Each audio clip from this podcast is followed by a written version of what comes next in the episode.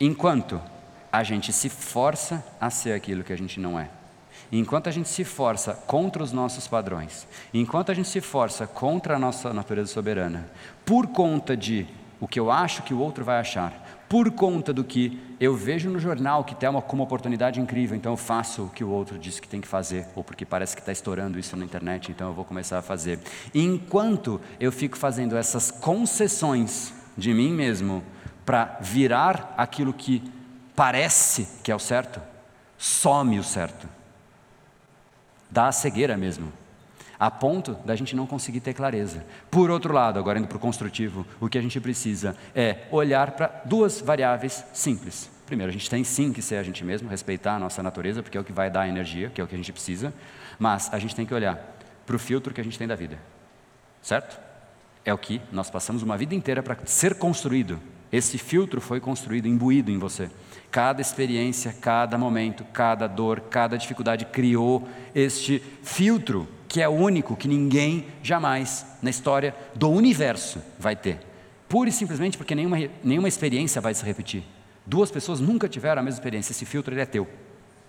Segunda variável é repertório. O seu repertório é teu. Ah, eu aprendi, eu fiz o mesmo curso que uma mesma pessoa. Ah, é?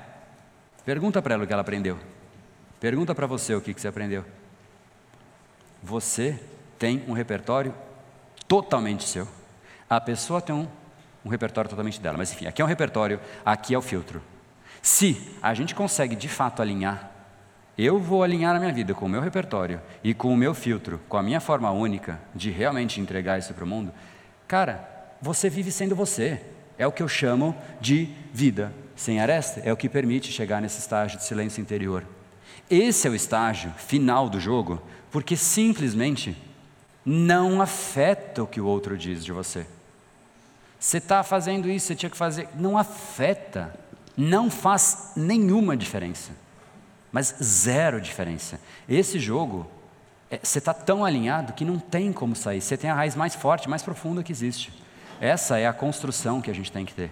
Para chegar nisso, é um processo de realmente se permitir buscar estas variáveis que a gente colocou. Espero que vocês tenham colocado na apostila, porque a gente tem aqui então, resumindo, repertório de novo e um filtro.